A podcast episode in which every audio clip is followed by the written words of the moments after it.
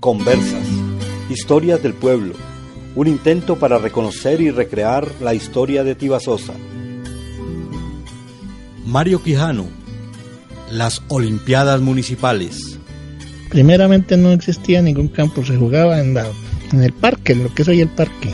Eso era un potrero ahí, entonces salía uno y hacía su picadito, se jugaba en su 21 o, partidos menores, ¿no? No había arcos ni nada, sino se mojoneaba con piedras las arquerías y ahí se, se jugaba. Eso se practicaba más que todo era en las vacaciones cuando venían los universitarios.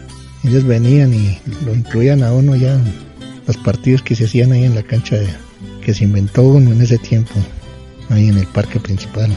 Digamos, eso fue como en 1965, 70, 65, 70, y para acá.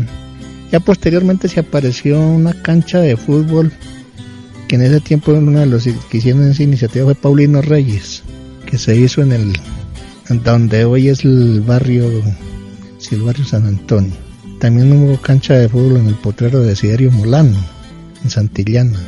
Después ya apareció una cancha así con medida reglamentaria fue en el colegio departamental y la que hoy existe en Santillana, que es el polideportivo.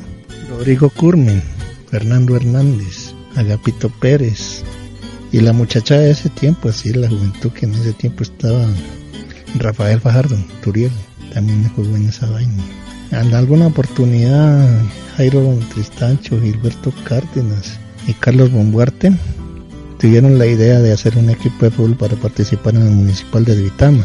Allá participamos, pero todo, como se dice, por iniciativa propia, no había ninguna organización de clubes ni nada.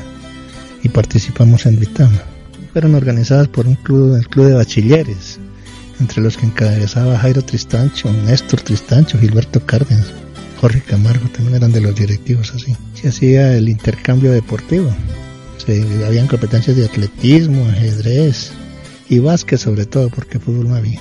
En la parte que es norte, hacia la casa, al frente de la casa del final Luis Antonio Moreno, parte plana, la de abajo. Ahí se jugaba, eso había unas matas hasta dializo, me acuerdo antes de construir el parque. Ahí se jugaban los picaditos. ¿eh? Eso sí eran balones de cuernos. Pero buenos, buenos balones traían. Esa. Es la fuerza de la palabra, la memoria, donde se conjuga el pasado y el presente para soñar el futuro.